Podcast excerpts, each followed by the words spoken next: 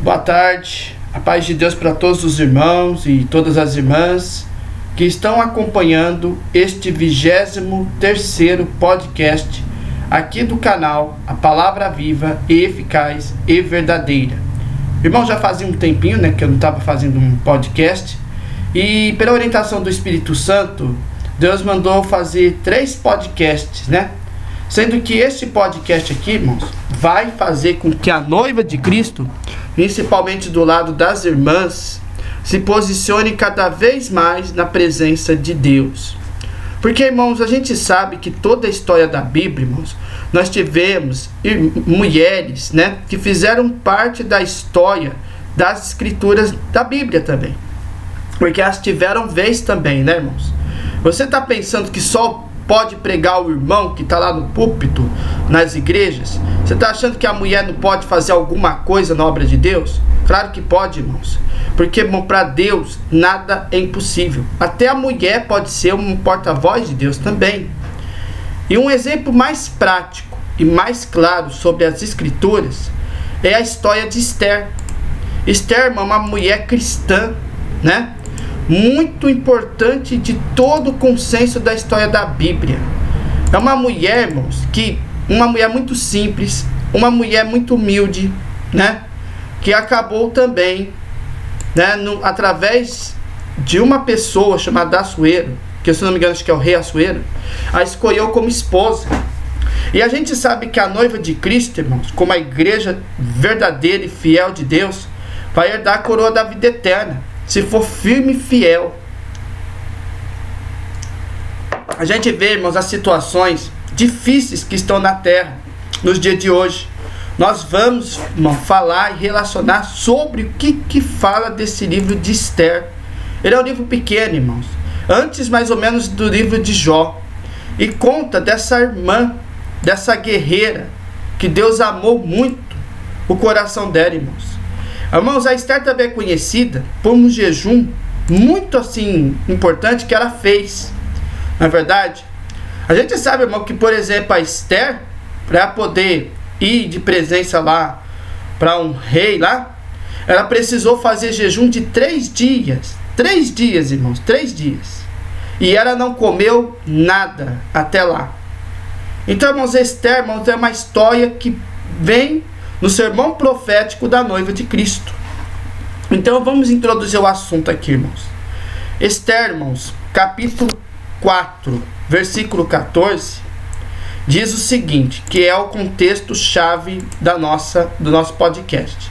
Então no livro de Esther, que é mais ou menos antes de Jó, no capítulo 4, versículo 14, fala o seguinte: se você ficar calada numa situação como esta, do céu virão socorro e ajuda para os judeus, e eles serão salvos, porém você morrerá, e a família do seu pai desaparecerá. Mas quem sabe, talvez você tenha sido feita rainha justamente para ajudar numa situação como esta. Irmãos, a noiva de Cristo a noiva, a noiva verdadeira, a noiva que está com as virgens prudentes, que armazena as lamparinas e dentro das lamparinas está guardando o seu azeite, representa, por exemplo, como externo, irmãos. Glória ao teu santo nome, Senhor. Então, como que uma mulher cristã, nós vamos falar das mulheres, por exemplo, que deve relacionar com o mundo que a rodeia. Então, irmãos, a gente tem duas tendências extremas comuns, que são que a própria alineação, a gente vai ver o significado de alineação, e a secularização. Então vamos lá, o que, que é alienação? Vamos pesquisar aqui na internet. O que, que é alienação? Alienação. No contexto geral, alienação. Vamos ver aqui o que, que a palavra fala sobre alienação. Estou tentando abrir aqui o link, né, irmão? Vamos ver se vai abrir, né? Às demora um pouco. Apertei aqui já uma vez, não abriu ainda. Deixa eu ver se vai abrir. Vai, vai abrir, vai abrir. Então, irmãos, a gente vai ver lá o significado. Alienação. É uma palavra meio difícil, né? Secularização. Palavras assim complicadas de entender, né? De uma forma assim geral. Ainda tá abrindo. Vai fechar uma aqui. Aqui. A, Ou demora? Alienação. O que, que é alienação? Vamos lá. Tô tentando abrir aqui, mano. Ainda tá entrando. Ah, tá. Bom, alineação nos significados pode ser cessão de bens. Olha que interessante, irmãos. Aqui no significados.com.br.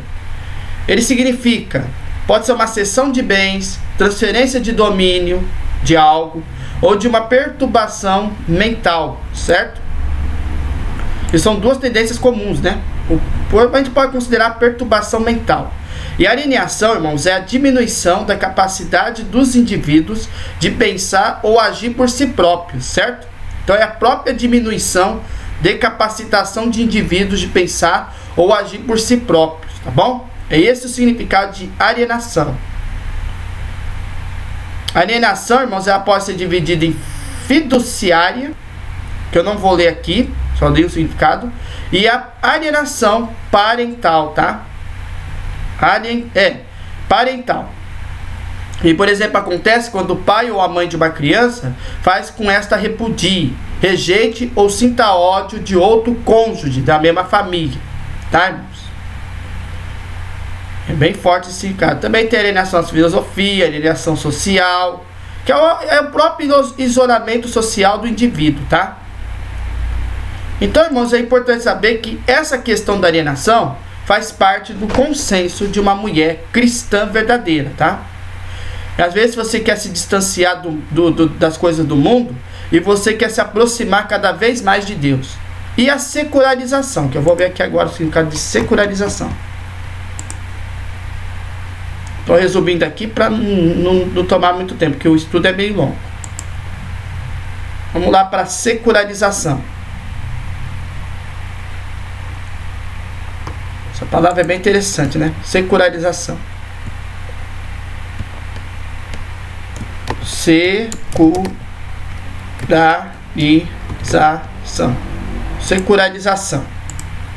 Bom, o que é a secularização? Vamos ver aqui. A palavra é meio dificinha, né? Vamos lá. É a transformação de coisas, fatos, pessoas, crenças, instituições, que estavam sob domínio religioso para o regime leigo, tá? Este é o significado mais assim conhecido de secularização. Tá bom? Então ele tem um significado bem forte, que é um processo através do qual a religião perde a sua influência. Tá vendo, irmão? A religiosidade não vai salvar uma alma, né? Não vai mesmo. Mas ele significa que é um processo pelo qual a religião perde a sua própria influência entre as variadas esferas da vida social. Esse que é o significado mais próprio de secularização, tá? Então, de um lado, estão aqueles, irmão, que verdadeiramente afirmam que os cristãos deviam viver distantes do mundo, ou seja, deve-se abster do mundo, sem qualquer relacionamento com as artes, com a cultura, com a política e tudo aquilo que é produto da própria criatividade e das suas ações humanas. A gente sabe que o mundo de hoje, irmãos, você pode ver o tanto de artes que expõem em Paris, em Nova York, as artes que as pessoas criou no, de todos os anos. As próprias artes cênicas, por exemplo, né, irmão? Que a pessoa cria com seus objetos. As pessoas que usam tampinhas para fazer uma, um, um desenho. As pessoas que usam, por exemplo, é, de restos de materiais para construir sua arte, a cultura. Cada país tem sua cultura, não é verdade, irmãos? Aqui, por exemplo, no Brasil, tem aquelas lá, né, irmãos? A gente sabe, andobré, folclore, enfim, irmãos. É a cultura dentro de um país. Mas a cultura é boa, irmãos? É boa a cultura? Mas, irmãos, a gente se distancia. As pessoas de Deus distanciam dessas coisas. A política propriamente dita. Por acaso um cristão deve estar no meio de uma política? Deve estar lá no meio de fazer propaganda eleitoral gratuita? Deve estar no meio dos porcos? Não deve, né, irmãos? E tudo aquilo que é produto da própria criatividade e de ações humanas. Então, irmãos, por outro lado, há quem sempre afirme que o cristão deve se envolver indistintamente com tais coisas, sem qualquer preocupação. Irmãos, você tem que pedir para Deus nas suas orações o que, que é agradável para ele e o que, que não é agradável. Porque numa palavra fala que todas as coisas me são lícitas, mas nem todas convêm. Todas as coisas são lícitas, mas não me deixarei de dominar por nenhuma delas. Então é importante você pedir orientação para Deus na palavra propriamente dito, para você ver qual é a distinção, qual é o conselho que Deus vai passar mediante a sua fé. Então, se você quer realmente fazer uma coisa, você antes de fazer aquela coisa, você tem que pedir auxílio para ver se Deus realmente está naquilo lá, irmãos. E se não tiver, fique em paz. Então, irmãos, é como fala, a gente não deve estar envolvido, irmão, com as coisas dessa vida completamente. A gente tem que andar, irmão, segundo a palavra de Deus. Glória ao santo nome. Guardar aquilo que é bom para Deus e reter o que é reter o que é bom, né, irmãos? E desviar daquilo que vai te atrapalhar, daquilo que vai fazer com que você peque. Entendeu, irmãos? Então, o primeiro item que a gente vai daqui é o contexto do livro de Esther. O próprio livro de irmãos, está localizado, colocado mais ou menos assim no início do próprio Antigo Testamento. Então, os fatos narrados que dão no livro, irmãos, é, se deram a partir do final do período narrado por ele.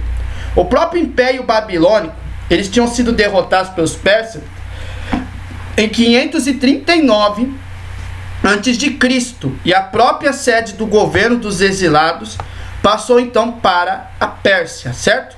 O palco da história do livro de Esther é realmente a capital do Império Persa. Sussã, sim, Sussã era uma cidade capital do Império Persa durante o reinado do rei Assuero, que foi o que? O marido de Esther.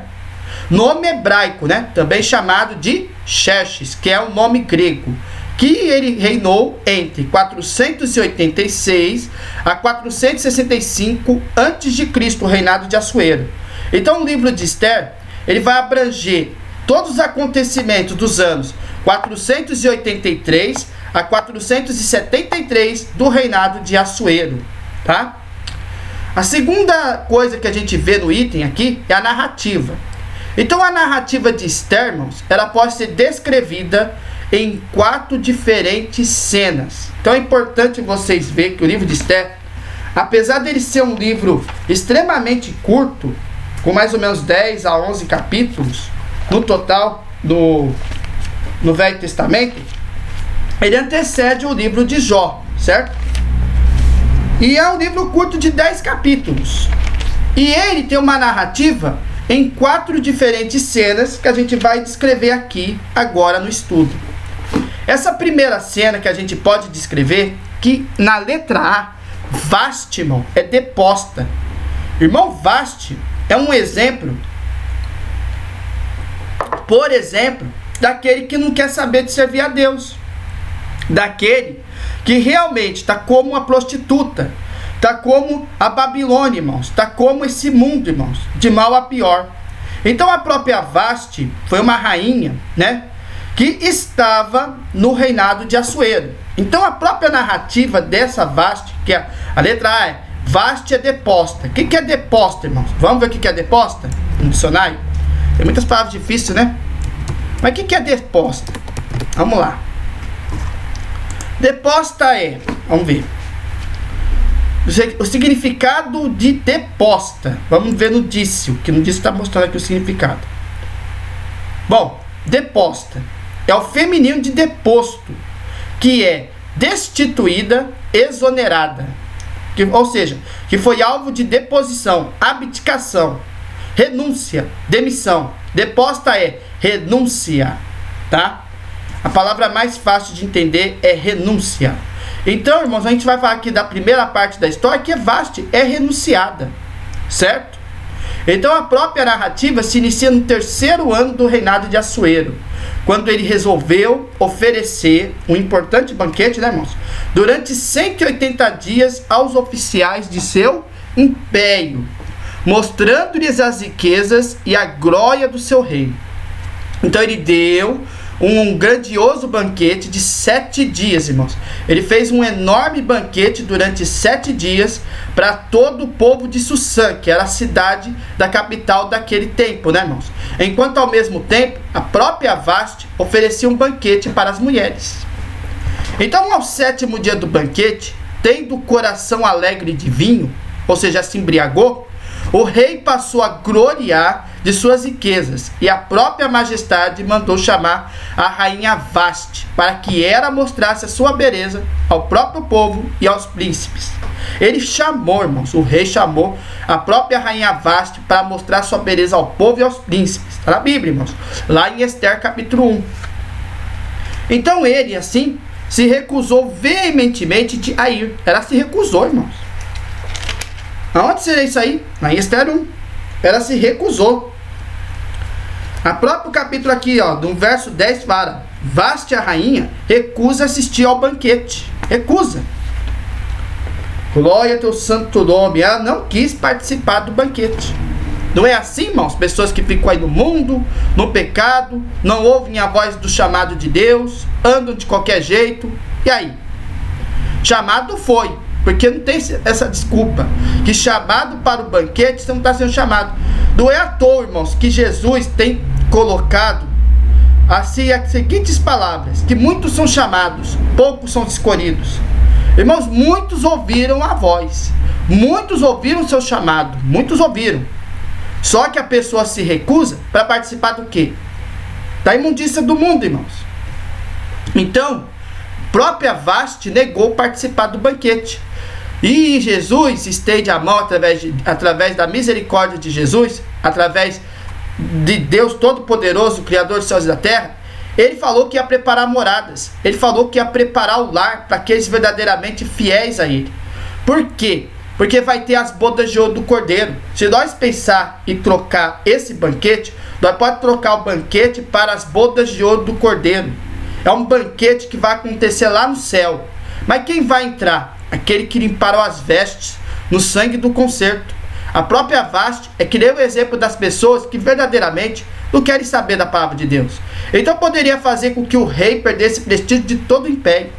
O próprio Assuero, vendo que ela estava negando de participar, né, lá da festa, lá da, da, do banquete, então ele atendendo aos pedidos dos próprios conselhos oficiais da corte, que argumentaram o mau exemplo de, da Vaste, né, irmãos?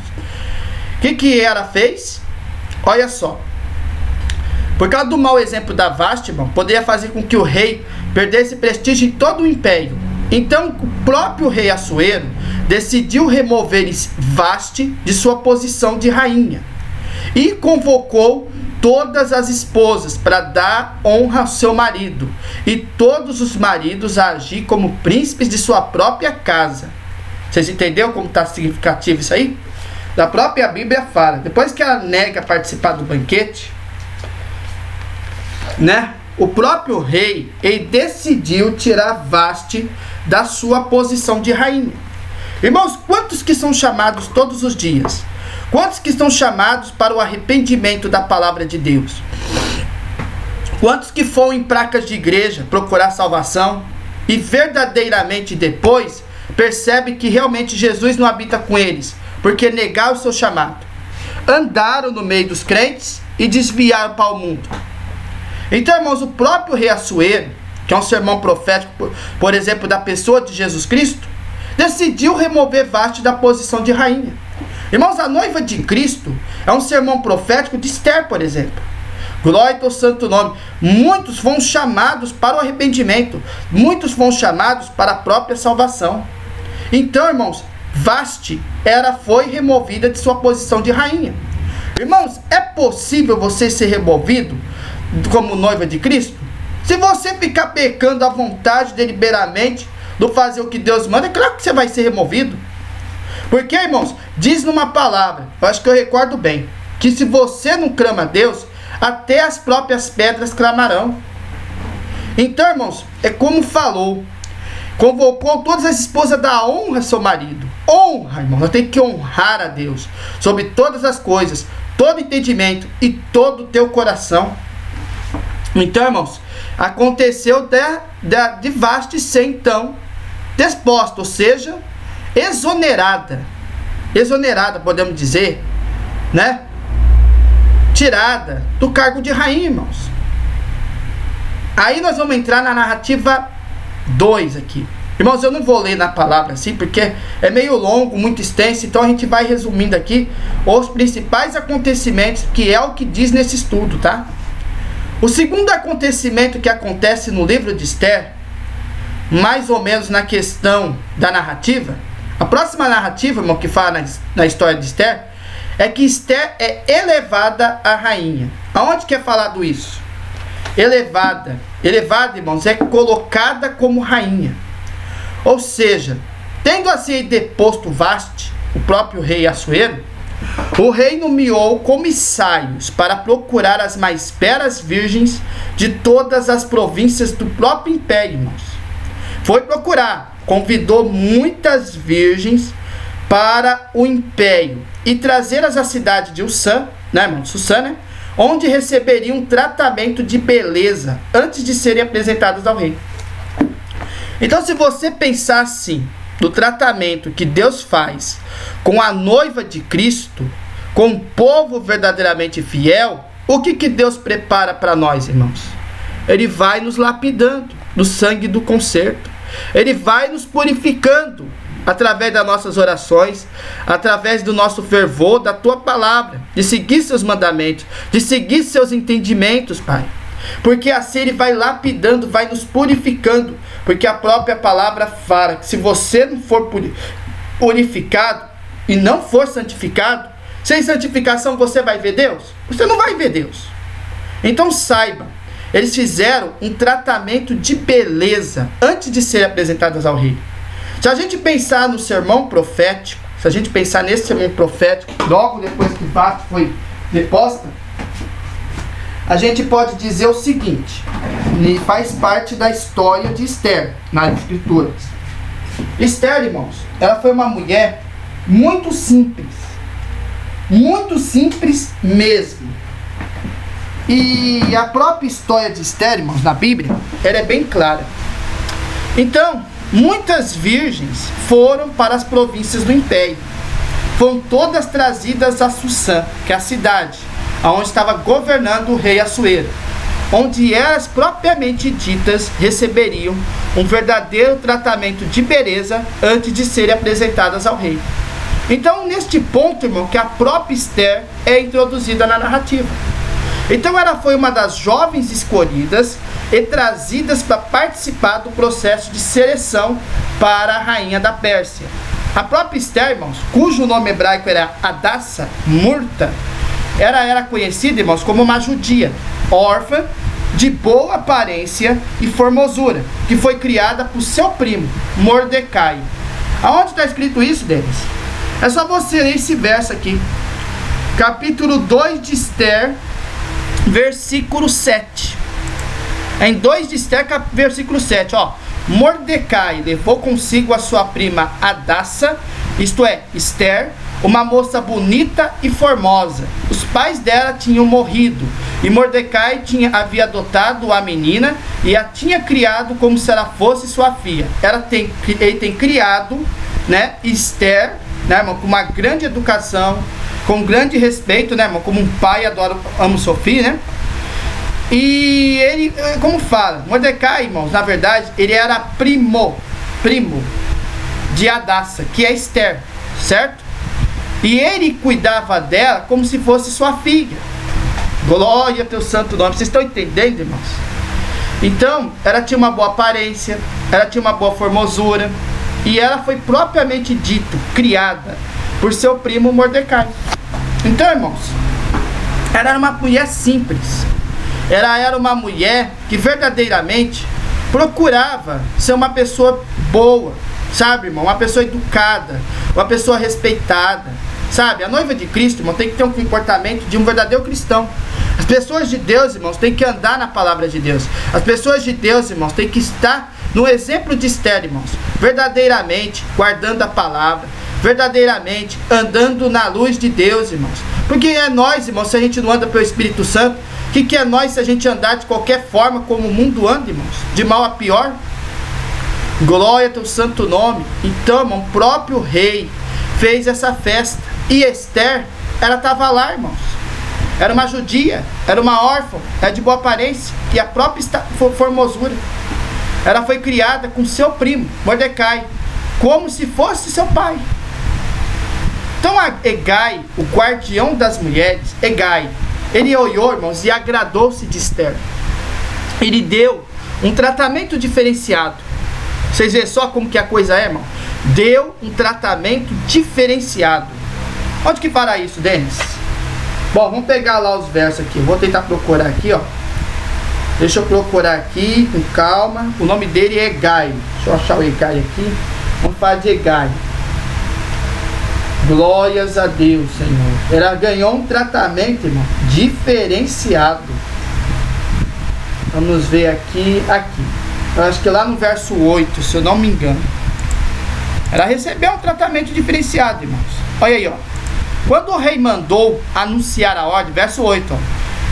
Muitas mulheres foram levadas para Sussã, a capital, e entregues aos cuidados de Egai, o chefe do harém do palácio. Uma das moças era Esther. Egai gostou dela. E, e, e ela começou, conquistou a simpatia dele imediatamente. Ele começou a providenciar para ela o tratamento de beleza e a comida especial. Arranjou sete das melhores empregadas do palácio para cuidarem dela e colocou Esther e as empregadas nos melhores quartos do harém. Esther fez conforme Mordecai tinha mandado e não disse nada a ninguém a respeito de sua raça e de seus parentes, que era judia, né, irmãos? Todos os dias Mordecai passeava em frente ao pátio, ao pátio de Arém para saber como Esther estava passando e o que ia acontecer com ela. O tratamento de beleza das moças durava um ano aproximadamente, irmãos. Durante seis meses eram usados perfumes de mirra, e do resto do ano outros perfumes e produtos de beleza. Terminado o tratamento, cada moça é levada ao rei Xerxes. Quando chegava a sua vez de ir ao harém até o palácio, cada moça tinha o direito de levar tudo que o que quisesse. À tarde ia ao palácio e na manhã seguinte ia para outro harém. Era entregue aos cuidados de Sagas, o eunuco responsável pelas concubinas do rei. Ela não voltava a se encontrar com o rei a não ser que ele gostasse dela e mandasse chamá-la pelo nome. Então, irmão, se a gente pensar no tratamento diferenciado, Egai, irmão, o que, que ele fez com Esther? Irmãos, Egai e eu com aquela admiração grande, né, irmãos? E aí, o tratamento durava um ano. O tratamento de beleza durava um ano, completamente um ano. E durante os seis meses eram usados perfumes de mirra. Se nós pensar na questão espiritual, irmãos, a gente sabe, irmãos, que para nós podermos estar de pé na presença de Deus, nós temos que estar orando pedindo perdão pelos nossos pecados, pedindo que o Espírito Santo entre no nosso coração, entre no nosso entendimento e que nós recebemos, irmãos, o azeite da palavra de Deus. Irmãos, o próprio tratamento que Deus dá com a noiva é com amor, irmãos, é com mansidão. O próprio noiva de Cristo, irmão, se você pensar, ninguém é melhor que ninguém. Mas Deus, Ele dá um tratamento diferenciado para a noiva de Cristo, para a noiva daquele que vai vir buscar quando o arrebatamento acontecer. Então, irmãos, como que deve portar uma pessoa de Deus? Deve portar na obediência, deve portar na mansidão, deve portar ser exemplo de Esther, que ela recebeu um tratamento diferenciado, né, irmãos? Diferenciado das outras. Glória ao santo nome. A noiva de Cristo, irmão, deve estar pregando na vara do arado de ferro. A noiva de Cristo, irmãos, deve estar dando conselho, aleluia, pelo amor da palavra de Deus. A noiva de Cristo, irmãos, deve estar jejuando. A noiva de Cristo deve estar orando pelo próximo. Tem que ter amor ao próximo. Glórias a Deus. A noiva de Cristo, irmãos, ela é cuidada por Deus sim. Glórias a Deus, porque as ovelhas ouvem a voz de Deus. Aleluia, teu santo nome. Então, depois de um grande tempo de preparo, irmãos, propriamente dito, essas jovens foram levadas à presença do rei. uma de cada vez, e ele selecionou Esther como a sua nova rainha. Então, depois de um grande preparo, né, irmão, como vai chegar esse dia, Jesus vai vir nas nuvens e vai dizer: Vinde benditos de meu Pai, possuir aquilo que está destinado desde a fundação deste mundo. Vai vir buscar a noiva, vai levar para a glória, vai levar para as bodas. Então, irmãos, esse capítulo 2 vai se encerrar com a descoberta feita por Mordecai de uma conspiração para assassinar o rei. O comunicado de Esté ao rei, a confirmação do fato e a morte dos conspiradores. Onde está isso aí? Esther, capítulo 2. Olha aí, Esther, capítulo 2, versículos 22 e 23.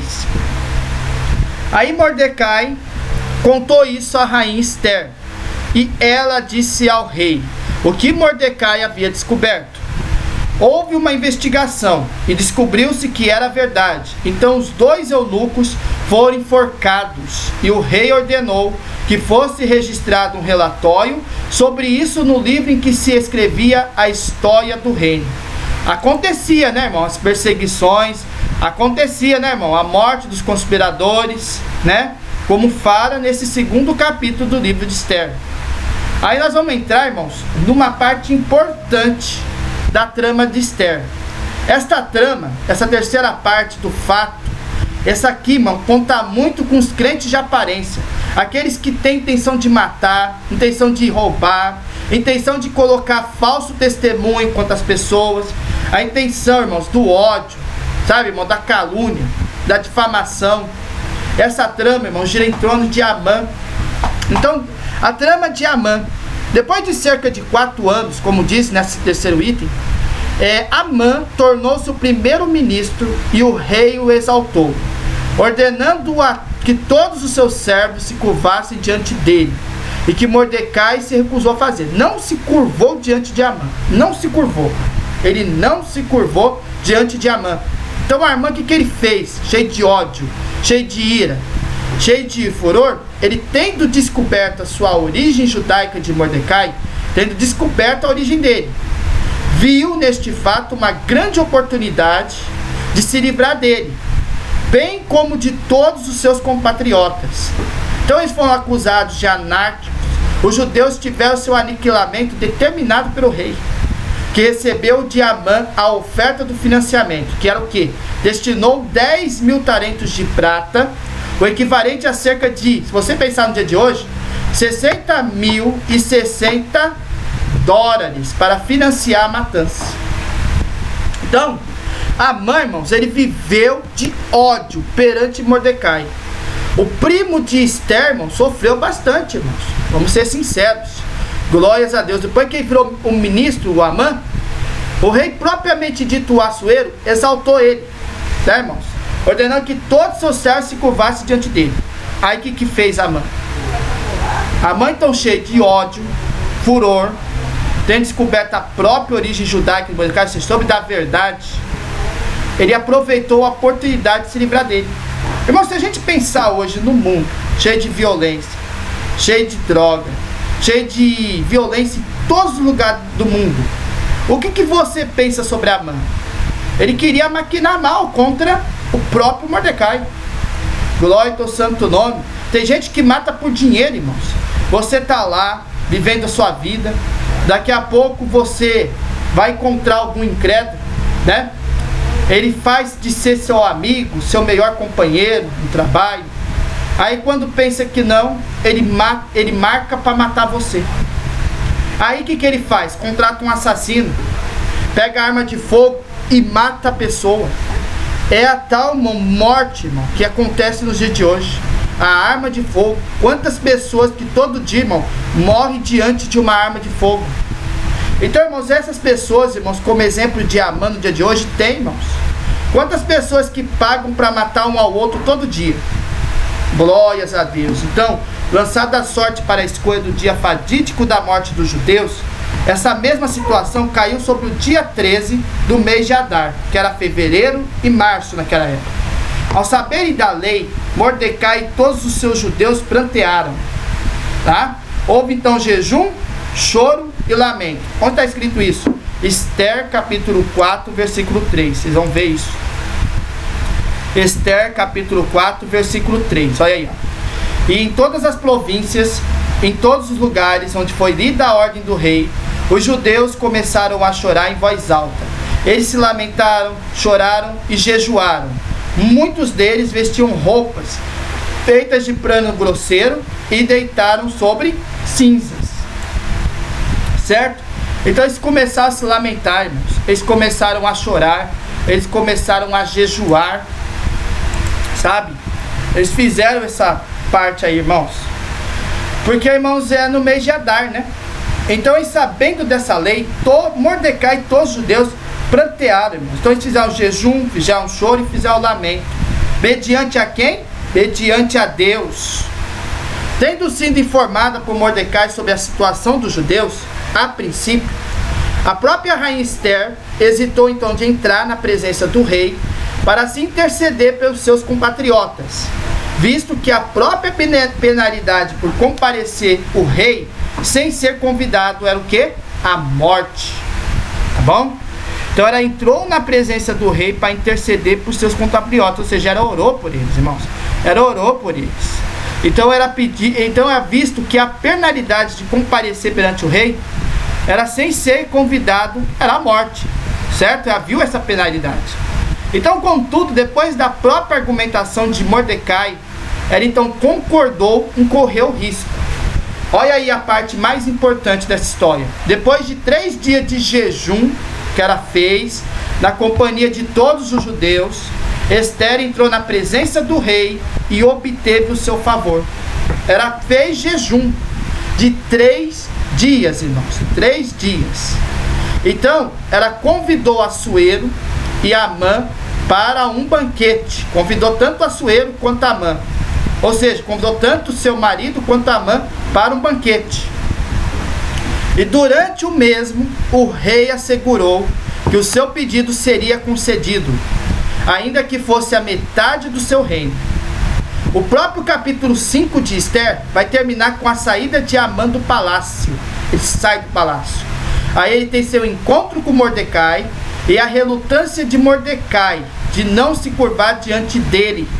E o levantamento de um madeiro de 50 côvados de altura, que era 25 metros, para o enforcamento de Mordecai. Ou seja, Irmãos, Amã, irmãos, era terrivelmente maldoso. Irmãos, ele teve um encontro com Mordecai. Ele teve uma relutância contra Mordecai, né, irmãos? De não se curvar diante dele. E ele criou ainda um madeiro. Para quê? Para enforcar Mordecai, irmãos. Quantas pessoas, irmãos, que têm ódio do ser humano hoje em dia? Quantas pessoas que andam na palavra de Deus e as pessoas maquinam mal um contra o outro? Entre as sete coisas que Deus detesta, lá no livro de Provérbios fala claro que uma das coisas é daqueles que maquina mal contra o outro. Então, irmãos, é como fala, irmãos. Quantas pessoas, irmãos, que têm intenção de fazer maldade com as pessoas inocentes, irmão? Quantas pessoas, irmão, que todo dia faz algo ruim na terra? Glórias a Deus. Então, irmão, própria Amã perseguia Mordecai, irmãos. Glórias a Deus, porque ele não estava adorando ele, né? Então o que, que ele fez? Ele tentou fazer de tudo para cair na armadilha dele para enforcar Mordecai, irmãos. Glória ao teu santo nome, Senhor. Agora vamos para a situação invertida, na situação dele. Esse entender aqui da narrativa. Naquela noite, então, o rei não conseguiu dormir e mandou que fosse lido em sua presença o seu livro de registros. Então, nele propriamente dito, irmãos, Assuero descobriu que não havia recompensado Mordecai por salvar sua vida anteriormente. Descobriu, e não recompensou Mordecai, irmãos. Então, o que, que ele decidiu fazer? Ele decidiu fazer e ordenou ao próprio Amã que fosse o braço do rei a conceder honras a Mordecai. Você vê só? Ele decidiu então fazer. Ordenou ao próprio Amã, né, irmãos, que tinha um ódio de Mordecai que fosse o próprio braço do rei a conceder honras a Mordecai. O que a mãe teve que fazer? Teve que vestir Mordecai de honra, colocá-lo no cavalo do rei e conduzir em praça pública. fazendo elogios. Aí, irmãos, humilhados são exaltados, irmãos. Passou por tanta humilhação, né, irmão? Mordecai. E Deus exaltou ele. Como se não bastasse, né, irmãos? Amã compareceu a um segundo banquete com Assuero. Está na Bíblia, irmão, tudo isso aqui que está falando. E Esther, em que ela revelou ao rei sua trama cruel contra os judeus. Nesse banquete, irmãos, ela acabou revelando. Olha que que a nossa heroína Esther nessa história falou, né, irmãos? Falou que revelou ao rei a própria trama cruel contra os judeus do Amã. Ou seja, irmãos, caiu na sua própria armadilha. É que nem fala assim naquele ditado popular: o feitiço vira contra o feiticeiro. A pessoa cava uma, uma, uma cova para enterrar uma pessoa que detesta muito e a espada se volta contra a pessoa. Ou seja, próprio Açoeiro ordenou que Amã fosse cruz enforcado no madeiro que havia preparado justamente para Mordecai. E então foi promovida a posição de Namã. De Amã, tá vendo? É que nem fala, irmão. A gente não tem que dar, por exemplo, pele aos porcos, não é verdade? A gente não tem que usar, né, irmão, da presença de Deus e dar pele aos porcos. Glórias a Deus. Porque aquele que maquina mal contra o próximo, aleluia, a situação inverte, irmãos. Porque, irmãos, os últimos são os derradeiros. E os derradeiros é o último. Os primeiros são os derradeiros. E os derradeiros são os primeiros. Então, irmão, Deus é como fala. Pessoa que é humilhada, pessoa que é perseguida. Irmãos, na hora certa, Deus vira o cativeiro daquela situação. Foi o que aconteceu. A pessoa que tinha o maior ódio, está na Bíblia, tinha o maior ódio por Mordecai, queria matá-lo a qualquer custo. Glórias a Deus. Uma hora o feitiço virou. Ao contrário, ou seja, Aquele que maquinou mal, preparou uma cova, preparou, né, irmão, um jeito de colocar Mordecai debaixo da terra, matar e colocar debaixo da terra, ele acabou sofrendo enforcamento no lugar dele. É que nem fala, irmãos. Os ímpios é que nem a moinha que o vento espalha. Própria mão é, é, é um significado disso. Porque eles maquinam mal contra o próximo, irmãos. Eles não têm vontade de servir a Deus. Dão mau exemplo, dão mau testemunho. Glórias a Deus. Mas é como fala nas Escrituras: os humilhados são exaltados, irmãos. Uma hora a situação inverte. E outra coisa, irmãos, a situação muda. Glórias a Deus. Porque, irmãos, é como fala. Deixa fazer maldade, né, irmãos? Essa pessoa que não quer saber de Deus. Mas uma hora a coisa é cobrada. Foi o que aconteceu com, com a mãe. Cavou a mardilha acabou caindo na sua própria armadilha. Esther desmascarou, desmascarou, irmãos. Está na Bíblia. Desmascarou quem? Amã diante do Açoeiro. Foi enforcado. Então, depois disso, pela segunda vez, Esther arriscou a sua vida novamente ao comparecer perante o rei para assim solicitar a anulação do decreto que prescrevia a morte dos judeus. Então, o resultado desta segunda investida de Esther também foi positivo. As próprias leis, irmãos, não poderiam ser anuladas. Aonde está isso? Em Esther capítulo 1, versículo 19. Mas a Esther e Mordecai foi dada uma autoridade para exigir uma nova lei que será com o anel do rei. Deixa eu ver se é 7. Acho que é 7, irmãos.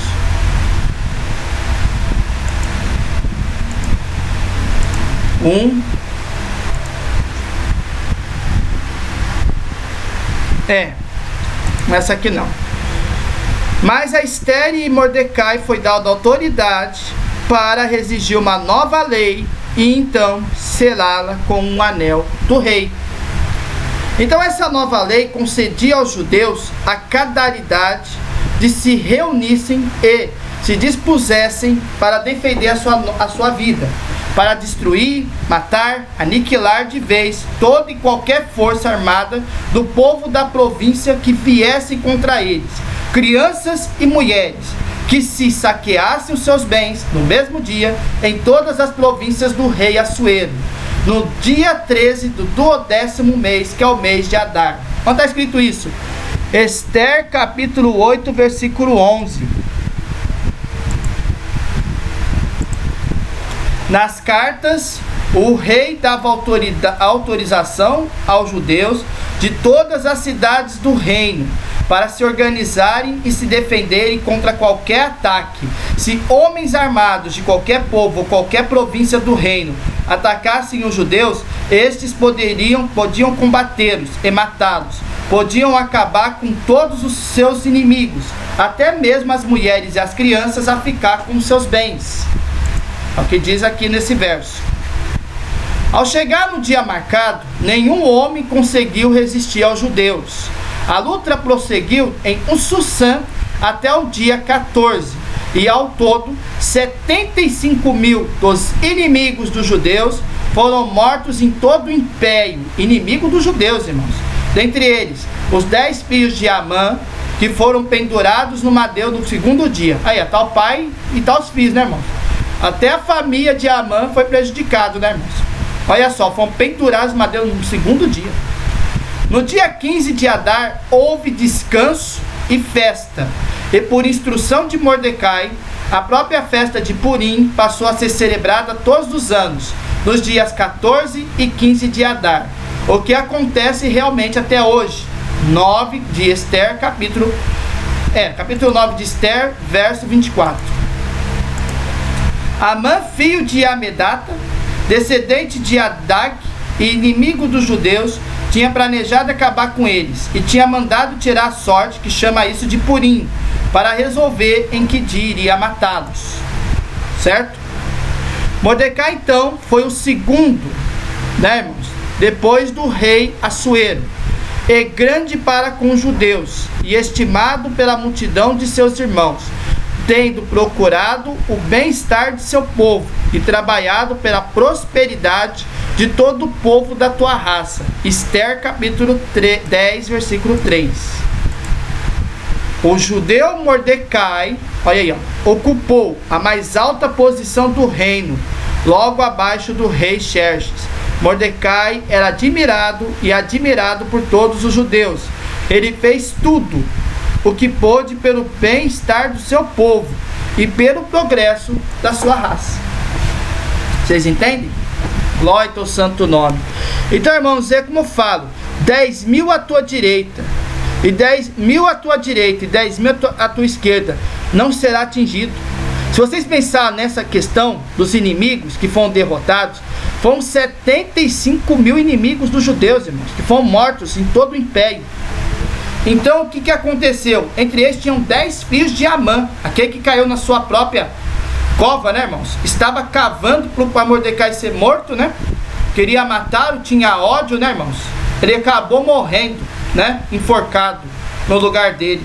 E por outro lado, os dez filhos de Amã também foram penturados no madeiro no segundo dia. Ou seja, sofreram a mesma punição. Glória ao santo nome. Então, irmãos, é como fala lá em 91 de Salmos, que eu vou falar para vocês. Tem um verso que fala assim: Pode levantar mil, pode levantar dez mil à tua direita, a mil à sua esquerda, né? Dez mil à tua direita. Todos caem na, tua, na presença de Deus, todos caem. É como fala, que está escrito assim, que aquele que habita no esconderijo do Altíssimo, a sombra do Onipotente descansará. Eu direi do Senhor, Ele é meu Deus, o meu refúgio e minha fortaleza, e nele confiarei. Ele te livrará do laço do passarinheiro e da peste perniciosa. Ele cobrirá debaixo de tuas penas, debaixo de tuas asas está seguro. A sua verdade é escudo e broquel. Não temerás espanto noturno, nem seta que voa de dia, nem peste que anda na escuridão, nem mortandade que assola meio-dia. Olha aí, mil cairão ao teu lado, dez mil à tua direita, mas tu não serás atingido. Foi o que aconteceu nessa guerra. Foi o resultado desta guerra. Caíram 75 mil inimigos dos judeus. Agora vamos para o item 3 mesmo. O que, que é Deus, irmãos, no livro de Esther? O próprio livro de Esther, ele foi muito questionado como livro canônico, pelo fato de nele nenhuma referência a Deus. Aparentemente, né? Aparentemente. Sempre nós vamos ter umas referências assim do poder de Deus, irmãos, com toda certeza. Glórias a Deus. Então o que, que Deus está falando aqui, irmãos? Deixa eu ver aqui.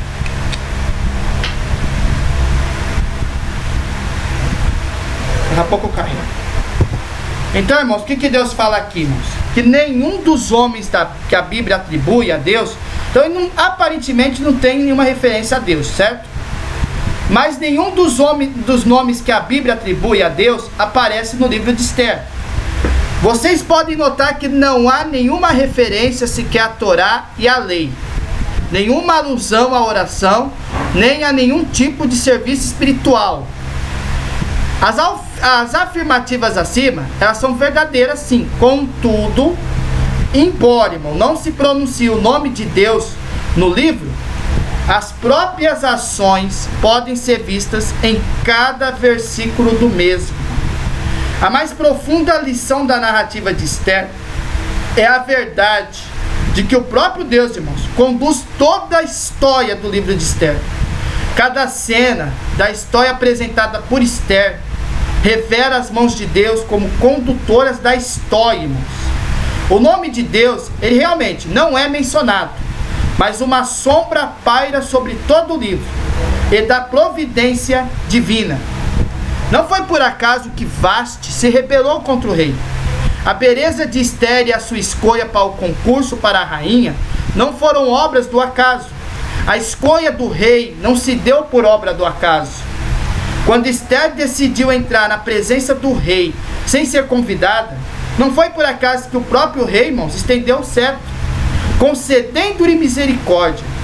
A insônia de Assuero parece um fato fortuito, mas todos esses acontecimentos, eles foram planejados e conduzidos pelas bondosas mãos do Pai Celeste, que é Deus, irmãos. A narrativa de Esther vai ilustrar com cores muito vivas a verdade bíblica de que Deus reina sobre tudo e sobre todos conduz a história. Esta consciência de que Deus conduz a história estava presente em quem, por exemplo? Em Mordecai, irmãos. Do seu entendimento. Irmãos, Esther havia sido elevada à posição de rainha para salvar os judeus. Esther capítulo 4, versículo 14. Que é o ponto-chave que a gente tirou aquela hora. Então isso significa, irmãos, que ela não chegará naquele estágio por suas próprias forças. Não foi por sua própria força que ela chegou lá, irmãos. E habilidades. Mas ela havia sido colocada lá por alguém, que pelo restante da revelação nós sabemos, irmãos, é de Deus, irmãos, é de Deus Todo-Poderoso. Foi Deus que colocou ela como rainha. Foi Deus que permitiu dela ser escolhida como uma, uma, uma esposa. Foi ela, foi ela escolhida, irmãos. Todo o proceder do livro de Esther, irmãos, foi totalmente feita por Deus. Então, além disso, o próprio livro de Esther, ele vai ilustrar o propósito com o próprio Deus conduz a realidade da história. O ensino geral da Escritura revela que Deus tem um duplo propósito ao conduzir a história: a sua própria glória, o bem do seu povo. O propósito primeiro de Deus, irmãos, portanto, é a sua própria glória. Todas as coisas que Deus fez, irmãos, Ele o faz para exaltação da sua própria glória. Vamos pegar alguns livros para vocês entenderem. Próprias coisas que Deus faz, irmãos, Ele faz para exaltação da sua própria glória. Primeira capítulo que a gente vai ler aqui rapidamente. No capítulo de Isaías, no versículo 6 do capítulo 43. Capítulo 43, versículos 6 e 7. Ordenarei ao norte que os deixe sair, e direi ao sul que não segure. Dos lugares mais distantes do mundo, deixe que os meus filhos e as minhas filhas voltem para casa. Todos eles são o meu próprio povo, eu os criei e lhes dei vida, a fim que mostrem a sua grandeza. Salmo 106, versículo 7.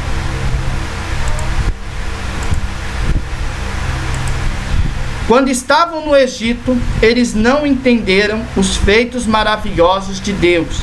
Esqueceram que muitas vezes ele havia mostrado seu amor por eles, e eles se revoltaram perto do mar, o Mar Vermelho. Isaías, é, versículos 7 e 8, né? Mas para mostrar o seu grande poder, ele o salvou como havia prometido. Isaías capítulo 48, versículos de 9 a 11. Olha que fala: Eu poderia ter descarregado a minha ira sobre vocês e eu os poderia ter destruído completamente, mas isso teria trazido desonra para o meu nome. Portanto, tive paciência com vocês, pois eu sou Deus e mereço que me louvem. Eu os fiz sofrer, mas foi para purificá-los, como a prata é purificada na fornalha. É por amor do meu próprio nome que vou agir. Não permito que o meu nome seja profanado.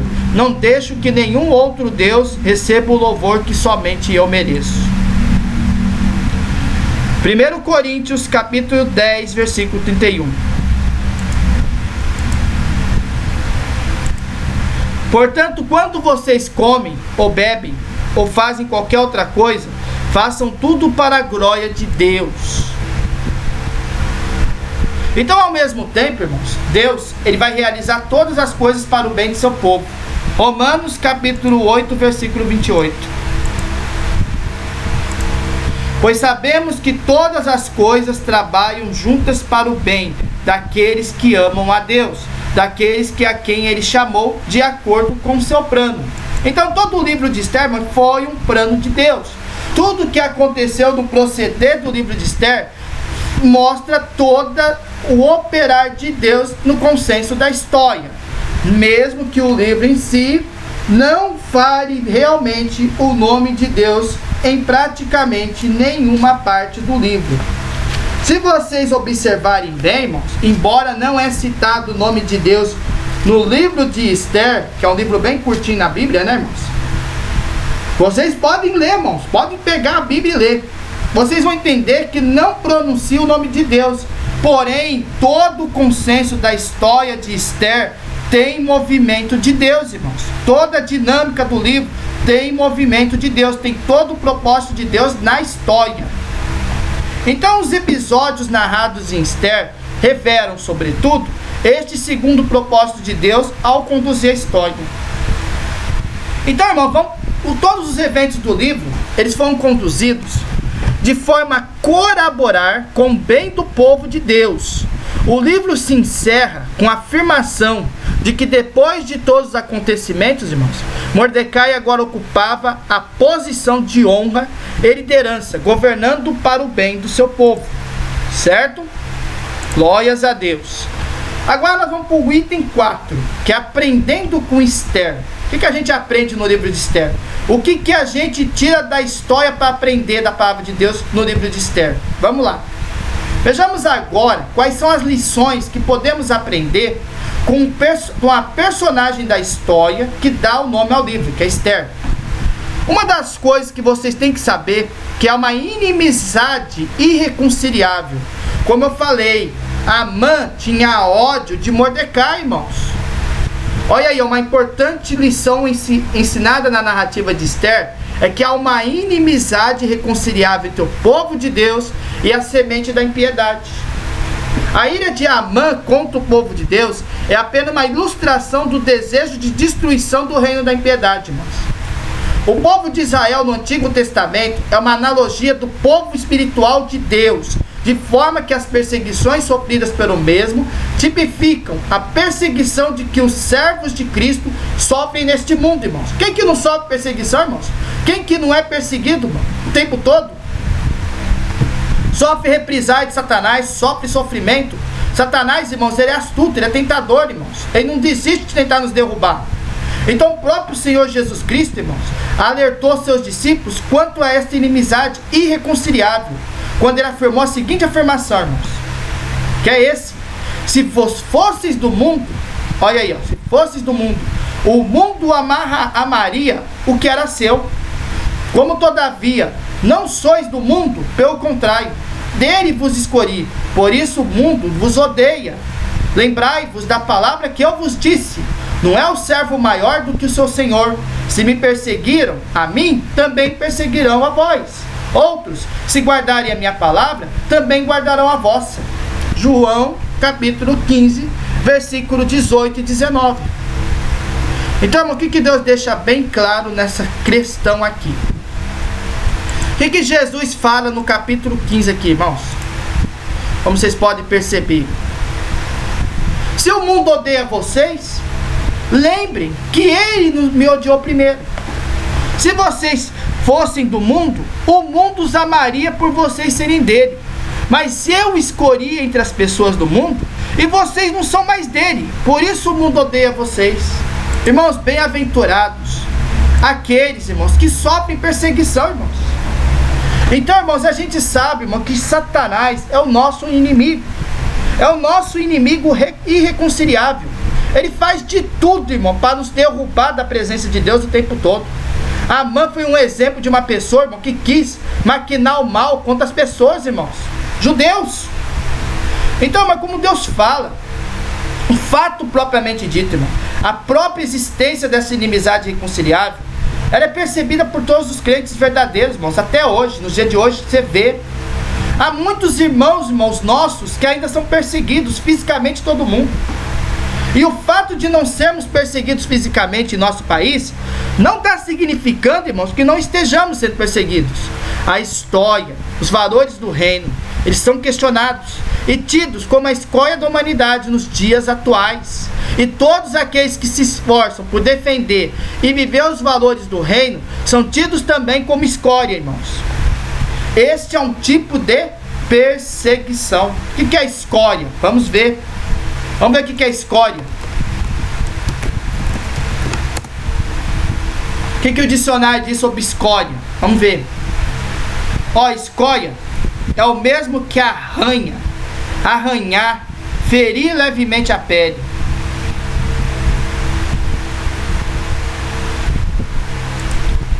Aí vocês ficam pensando, mas o que, que é escória? O que, que é essa palavra chamada escória?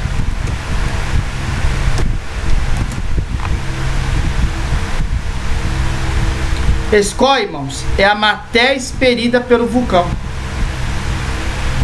Que é irrelevante, insignificante, escória da literatura.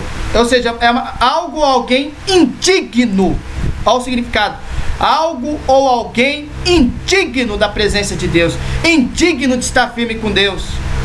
Isso é uma escória. Glória ao santo nome, indigno. Tidos como indignos da humanidade dos dias atuais, irmãos. E todos aqueles que esforçam por defender e viver os valores do reino são tidos também como escolhe. Este é um tipo de perseguição, irmãos.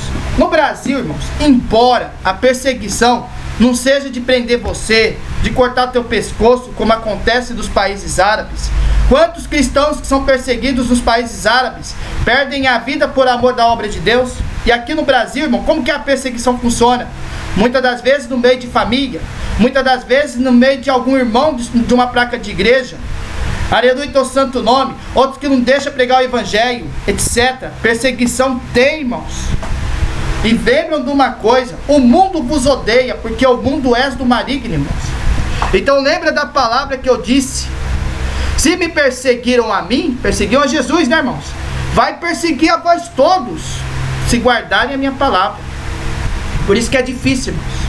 Glórias a Deus. Então, irmãos, se você está tá sendo perseguido, sofrendo perseguição por amor da obra de Deus, saiba que você está mais firme ainda na, na palavra de Deus. O mundo vos odeia, mas Deus nos ama, irmãos. Glória ao santo nome. Por isso, irmãos, isso faz parte da vida de um cristão verdadeiro né, irmãos? Porque nós sofremos perseguição. O próprio livro de Esther mostra o exemplo mal de Amã contra o povo de Deus. Mas ele acabou sendo destruído na sua própria amardia que ele cavou para derrubar, por exemplo, Mordecai. Ele acabou sendo enforcado no lugar de Mordecai. Por quê, irmãos? Porque os humilhados serão exaltados. Segunda questão do livro de Esther que explica o assunto que ensina no livro de Esther é o próprio desafio do envolvimento.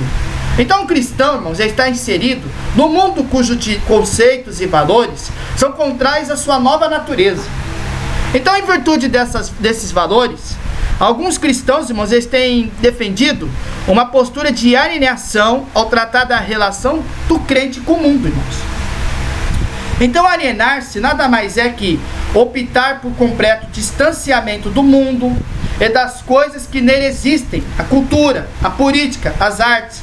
Se afastam, né, irmão? Por exemplo, no Brasil, qual que é uma cultura popular no Brasil? Carnaval, todo ano aquela bagunça, aquela carne ao vivo, né, irmãos?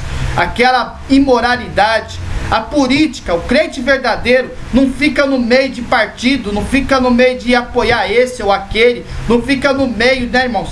Porque é política o cristão verdadeiro. O cristão não se envolve em ser candidato, não se envolve. As artes, glória do santo nome, não é envolvido com o mundo, irmãos. Então a figura de Esther, ela vai nos ensinar que esta não é uma boa postura. Vai dizer isso. Ela não agiu assim. Vale dizer que ela se envolveu com o mundo à sua volta, a ponto de ocupar uma posição política de muita importância, que era o destaque no reino de Assuero. Então, o cristão é cidadão de dois reinos. Vamos dizer assim. Vamos dizer assim que o, o cristão é partilhado por dois reinos. Quais são eles? Ele é um cidadão do reino dos céus, mas também é um cidadão do mundo chamado por Deus para agir no mundo visando a redimir tudo aquilo que foi danificado pelos efeitos do pecado. Um cristão verdadeiro, irmãos, quando ele vai pregar, ele prega contra o pecado. Um cristão verdadeiro, irmãos, quando ele vai dar um conselho, ele dá um conselho no amor da palavra de Deus. Um cristão verdadeiro, irmãos, quando ele procura, quando ele sofre perseguição, ele usa daquilo que Deus deu para ele, irmãos. Então, a gente é tanto cidadão dos céus quanto um cidadão do mundo. Por quê? Nós tem a carne ainda, irmãos. Nós ainda não está num corpo celestial. Estaremos um dia, se formos fiéis. Então o próprio Esther nos ensina que a atitude correta do cristão em seu relacionamento com o mundo é uma atitude de envolvimento. Então, ao orar para os seus discípulos, Jesus afirmou: Peço que não os tires do mundo, João capítulo 17, versículo 15. Certo? Olha aí, ó. Eu peço que os tires do mundo, mas que guardes do maligno. Não peço que tires do mundo. Né, irmão? Porque ele pede que ore para todos. Para todos aqueles que Deus ama. Não é para ímpio. Não é para bajuladores. É para aqueles que Deus ama. Mas que os guardes do maligno. Glória a teu santo nome, Senhor. Então é importante lembrar, contudo, que devemos tomar cuidado para não sermos levados para o extremo oposto da alienação, como a gente explicou hoje, que é o secularismo. Se por um lado os alienados defendem uma completa separação do mundo, eles defendem, né, irmãos? Por outro lado, os secularistas defendem um envolvimento quase completo e acrítico do cristão com estas coisas. Então veremos a seguir que esta não foi a posição de Esther, como diz nesse livro, irmãos. Certo? Ela se envolveu sim com a situação, mas a atitude verdadeira do cristão, irmãos, é ensinar a verdade, é ensinar a palavra de Deus e orar pelo seu próximo como a ti mesmo. A outra lição que nós aprendemos no livro de Esther é a coragem com os conflitos coragem para os conflitos, irmãos. Deus não quer covardes, Deus quer corajosos. Então, Esther havia se envolvido com o mundo, a ponto de tornar a rainha da Pérsia. Contudo, ela não perdeu seus valores da filha de Deus. Então, uma característica marcante de Esther, irmãos, é a sua coragem.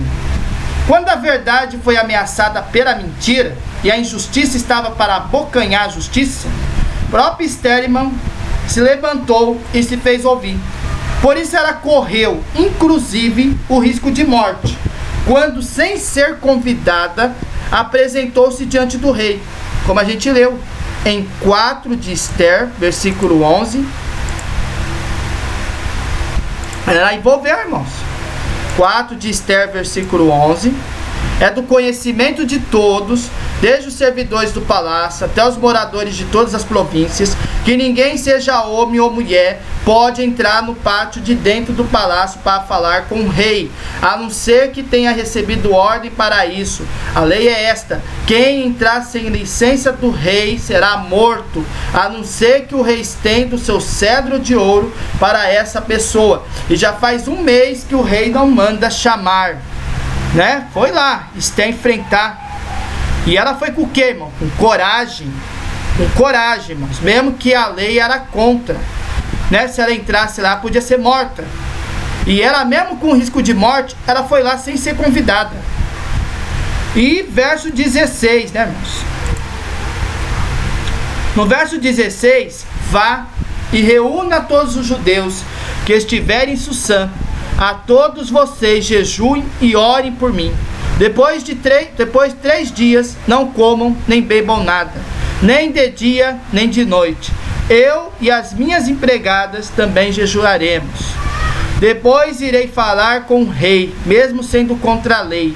E se eu tiver que morrer por causa disso, eu morrerei. Ela era corajosa, irmãos é a atitude de um cristão. O cristão, irmão, não pode ter medo de dizer a verdade. Irmãos, a gente tem que combater contra as hostes espirituais da maldade? Sim. A gente tem que dizer a palavra de Deus? Sim. Nós temos que ensinar as pessoas a andar no caminho da palavra de Deus. Mesmo a pessoa incrédula que não quer saber de Deus, irmãos, tem que ouvir a verdade. Porque, irmãos, a verdade que liberta, irmãos. Glória ao santo nome. Porque, irmão, Jesus, ele instruiu ir de pregar o evangelho. Então, irmão, você tem que ter coragem de fazer a vontade de Deus. Você tem que não mostrar a sua covardia, mas mostrar a sua atitude para Deus. Então, irmão, você tem, mesmo que você corra risco de morte, saiba que Deus ama aquele que verdadeiramente é justo na presença dele. Então, Esther, irmão, é um exemplo de alguém que não se alienou. Antes se envolveu com o mundo ao seu redor, ao seu redor, irmãos. Mas ela não negociou princípios essenciais.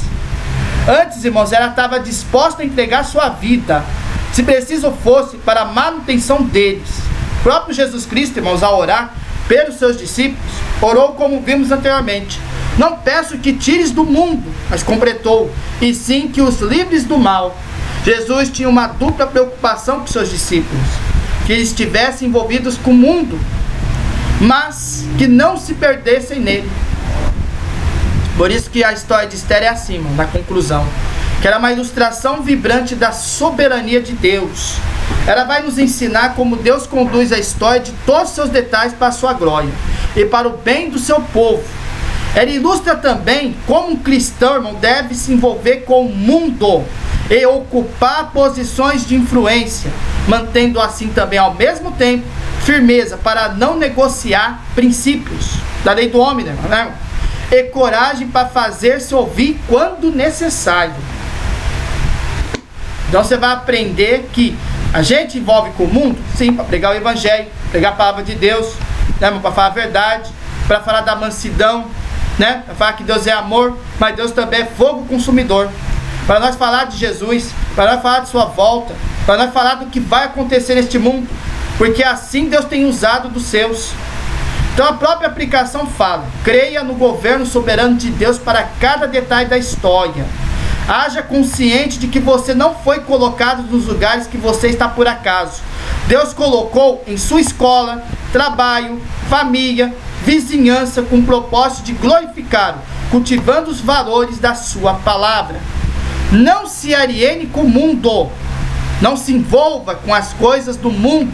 Se envolva com as, né, irmão? Envolva-se com as produções culturais humanas, com as instituições sociais. E se Deus colocar em posição de influência, assuma tal posição. Ou seja, mas com aquele discernimento. Isso aqui eu posso, Senhor? Isso aqui eu posso, né, Pai? Se Deus autorizou, autorizou. Se Deus fala do pecado, não se envolva com o pecado. Não se envolva com, com a idolatria. Não se envolva com as coisas que Deus não agrada. Mas retém, né, irmão, as coisas boas e jogue as que não prestem, irmãos. Não se secularize. Porque Deus quer o que de você? Sua obediência. Então não se permita contaminar pelo mundo. Ou seja, fazer o que é pecado na tua vida, mas você andar assim na luz da palavra de Deus, como Esther mostrou no exemplo dessa palavra, no exemplo da vida dela, certo, irmãos? Ser como Esther, porque Esther, irmãos, ela foi escolhida. Aleluia, teu santo nome. E aquele que perseverar até o fim, irmão, vai ser salvo. Então tenha coragem de defender os próprios valores da palavra do Senhor, ainda que isto possa custar a sua própria vida. Irmãos, quantos livramentos que eu já ouvi falar, antes de encerrar esse assunto, irmãos, quantos livramentos que a gente vê de um livramento de um cristão verdadeiro, que vai lá, mesmo no meio de uma favela, mesmo no meio de um local que a pessoa mexe com droga, pregar a palavra de Deus mesmo com aquela coragem toda vinda de Deus, a pessoa que vai fazer uma missão na obra de Deus, de repente você é apontado com uma arma de fogo. Deus faz um grande livramento com você por causa da coragem de servir a Deus. Irmãos, a gente não pode ser covarde de hipótese nenhuma. Um crente verdadeiro tem que se envolver com o mundo assim, em volta mas não se envolver com o pecado, não se envolver com a mentira, não se envolver com o engano, porque Deus não quer que você se contamine, a ponto de você moldar pelo próprio mundo, mas também não se corarize. Então você tem que ter coragem para defender os padrões da palavra do Senhor, ainda que isso vai custar a sua própria vida. Porque Deus fala, Deus agrada na morte de um justo. Deus agrada. Glória teu santo nome. Então, se você está firme com Deus, continue na presença de Deus. Seja como Esther, seja como ela. Você que é mulher, veja quanto que existe de mulheres fiéis na Bíblia, que diz nas escrituras. Esther foi uma delas. Foi uma serva de Deus. Foi uma mulher que virou rainha. Glórias a Deus. E mesmo na luta, mesmo na prova, Deus estava com ela. Então, irmãos, lembra de uma coisa: nós temos Deus e é Ele que vai intermediar por cada um de nós, através de seu Filho unigênito, Jesus Cristo. Porque aquele que tem Jesus Cristo tem a vida e a vida eterna com abundância. Deus está falando aqui que Ele está preparando um banquete. Não é o um banquete lá que nem foi na época do rei Assuero para receber Esther. A ilusão profética é como se o marido o Filho, Jesus Cristo, o noivo, recebesse a noiva nas bodas de ouro do cordeiro. Só vai entrar lá, irmãos, aqueles que limparam as suas vestes do sangue do concerto eterno. Não vai entrar pecador, não vai entrar aquele que manchou suas vestes. Glórias a Deus. Seja dignos do exemplo de Esther, porque aquele que perseverar até o fim será salvo. É este o recado desse podcast. Espero que vocês leiam, revejam, tá, irmãos? Esse podcast 23, gravado e acabando agora exatamente às 4h28 da tarde do dia 27 de fevereiro de 2020, fazendo essa gravação desse podcast, dizendo a vocês que vocês se posicionem na posição de noiva de Cristo. Guarda o que você tem para que ninguém tome a tua coroa. Lembre-se que Jesus vai voltar e vai levar uma noiva adornada. Então, não saia da posição e não anda como o mundo está andando. Glórias a Deus. É isso, irmãos. Vamos encerrar aqui o podcast. E eu fico muito feliz de ter falado sobre esse assunto, irmãos. Glórias a Deus. Vamos ficar firmes, porque em breve Jesus vai voltar, tá bom? Então, irmãos, esse é o assunto do podcast e vamos estar de volta logo, logo no próximo assunto, né, irmãos? Na palavra viva e eficaz e verdadeira, irmãos. Dou por encerrado esse podcast, irmãos. Fiquem com a paz de Deus e até o próximo podcast aqui do canal A Palavra Viva e Eficaz Verdadeira. Fiquem com a paz de Deus e até o próximo estudo. Fui!